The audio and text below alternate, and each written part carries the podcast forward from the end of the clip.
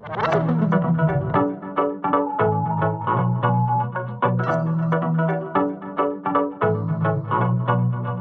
und herzlich willkommen bei HWZ On Air in a Nutshell am Mikrofon Lea Bischoff.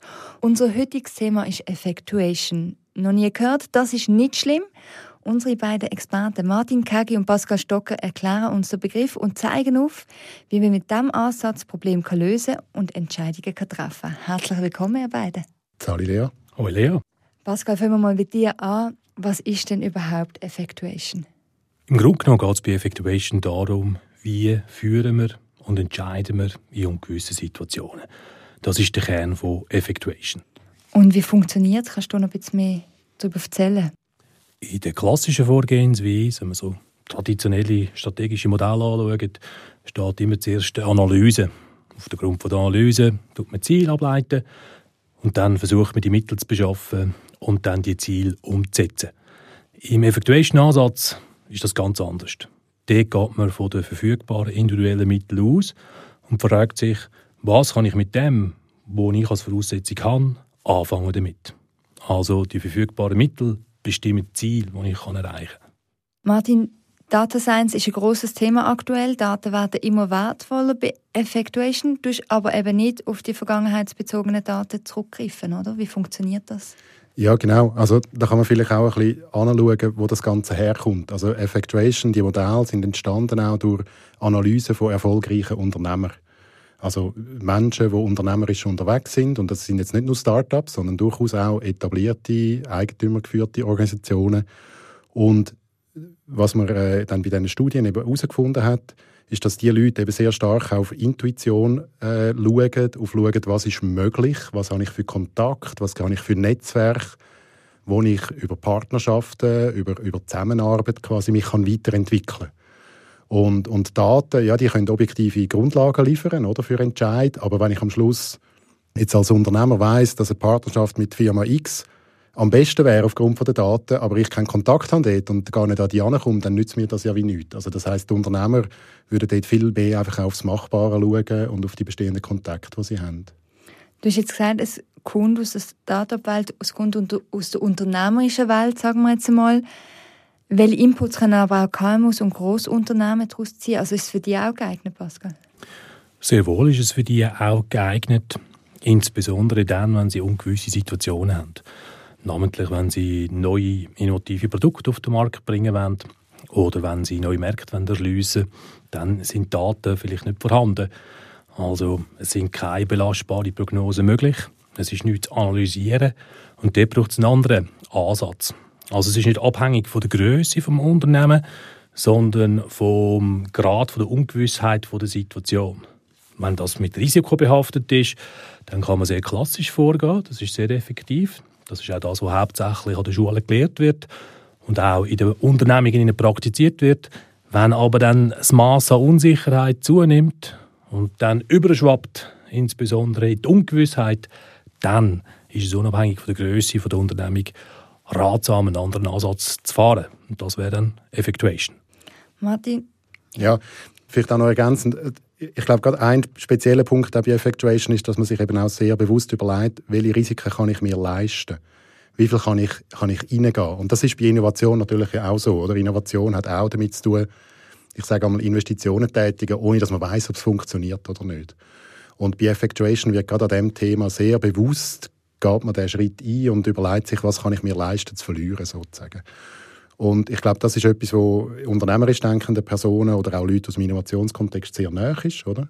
Und, aber durchaus je nach Grossfirma dann vielleicht auch mal so ein bisschen von den Rahmenbedingungen, die man aus der Governance raus hat, ist das dann vielleicht ein bisschen schwieriger unter Umständen. Hm. Spielen wir es mal durch. Ich bin ein Startup. Ich möchte jetzt mit dem Effectuation-Prozess arbeiten.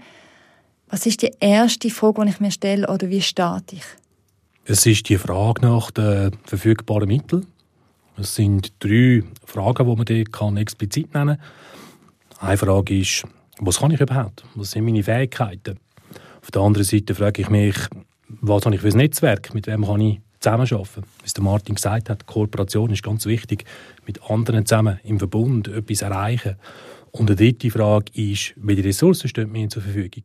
Das sind Grundsatzfragen, die ich mir stellen muss. Und mit denen Voraussetzungen kann ich dann etwas machen. Also es bietet sich mir ganz verschiedene Handlungsalternativen an, die ich dann nutzen kann.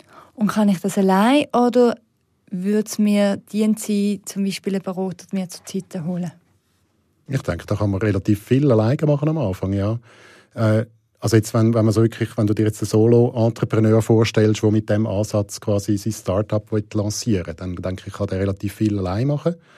Äh, nach den Fragen, die der Pascal äh, gesagt hat, oder, ist dann schnell auch so die Frage, finde ich jemanden, der mit machen will, und zwar nicht mitmachen im Sinne von sich von mir anstellen lassen, sondern einen anderen Unternehmer, der andere Fähigkeiten hat, der andere Themen bei sich hat, wo das so im Sinne von von einem gegenseitigen Commitment, oder, wo dann eben eine echte Partnerschaft entsteht, wo, wo, wo dann auch wieder neue Mittel und neue Ziele und neue Rahmenbedingungen entstehen. Also ich denke, so ist dann mehr auch äh, sind Zusammenarbeitsmodelle, die passieren. Aber das trifft ja eigentlich total den Geist der Zeit mit dem Netzwerken, oder? Absolut. Also für mich, ich denke, es ist auch für mich ein Modell, das einem erklären kann, wie Ökosystem und Netzwerk entstehen können. Ja. Und Gott der Gedanke dann, über Prototyping etwas weiterzuentwickeln, also mittels iterativen Vorgehensweisen. Das trifft genau den, den Geist von, von Effectuation. Pascal, du bist der Studiengangsleiter vom CAS Business Management und Leadership und hast Effectuation dort ins Curriculum aufgenommen. Du hast vorher erzählt, so das klassische Modell, das lernt man eigentlich. Effectuation findet man noch selten im Stundenplan. Warum hast du es aufgenommen? Wir von David sind der Überzeugung, dass der Werkzeugkoffer sowohl gefüllt muss sein für klassische Situationen, also für Situationen, die unsicher sind oder einfach mit bekannten Risiken behaftet. Auf der anderen Seite haben wir aufgrund der vierten industriellen Revolution, wo wir uns drin befinden, und auch dem Wandel, wo wir da heute erleben, vielfach auch benannt mit der Abkürzung BANI, sehen wir, dass wir in einer Herausforderung sind. Wir sind in einer Herausforderung, die sich Wandel da nennt. Und gerade in diesem Wandel haben wir eine sehr hohe Ungewissheit. Und darum ist es unsere Pflicht, auch dafür zu sorgen, dass der Werkzeugkoffer erweitert wird mit einem Instrument, wo auch für ungewisse Situationen geeignet ist. Ich möchte aber ganz stark betonen, dass die klassischen strategischen Modelle ihre Bedeutung haben. Und die meisten Fälle, wo die Studierenden an der HWZ insgesamt betroffen sind, sind wahrscheinlich effektiver mit einem klassischen Ansatz da anzugehen. Aber wir haben immer mehr ungewisse Situationen und wenn wir dort kein Instrumentarium haben, dann äh, stehen wir wieder an und wissen nicht, was wir machen. Oder wir werden einen Ansatz anwenden, der nicht dafür geeignet ist. Das wird nicht zum Erfolg führen oder nicht zum gewünschten Ergebnis. Martin, du hast selber zwei Studiengänge, die sich um das Thema Innovation drehen. Das ist auch ein sehr innovativer Ansatz. Jetzt unterrichtest du beim Pascal in seinem CAS. Was gibst du dort den Studierenden mit zu dem Thema? Mhm. Also Pascal hat es ja schon ein bisschen angetönt, oder? Die, da hat es viele Elemente drin, das Iterative, das Ausprobieren, das Experimentieren, auch das Thema eben von wie viel, wie viel Geld kann man sich quasi getrauen auszugeben bei etwas. Also es hat viel so Seelenverwandtschaft, sage ich mal, zwischen Innovationsthemen und, und, und Effectuation. Und, und häufig ist halt auch, gerade wenn wir jetzt von der Unsicherheit her wieder gehen, ist halt gerade dann, wenn es um neue Produkte geht, um neue Geschäftsmodelle, dann ist die Unsicherheit halt noch höher, oder? Als ich sage jetzt, wenn man einfach bestehende Produkte vielleicht in neue Märkte bringen oder so. Und, und darum ist häufig dann auch für, ich sage jetzt, Organisationen, die vielleicht nicht die ganze Organisation dann umkrempeln und sagen, wir machen jetzt nur noch Effectuation und kein Management mehr. Äh, das, ist, das ist ja nicht sinnvoll, oder? Weil so eben sowohl als auch ist gefragt. Und dann macht es eben vielleicht durchaus Sinn, zum Beispiel im Innovationskontext spezifisch auch mit solchen Werkzeugen, mit solchen Modellen anfangen zu arbeiten. Und ich glaube, das ist so, da ergibt sich wie recht ein natürlicher Link zwischen diesen beiden Themen für mich.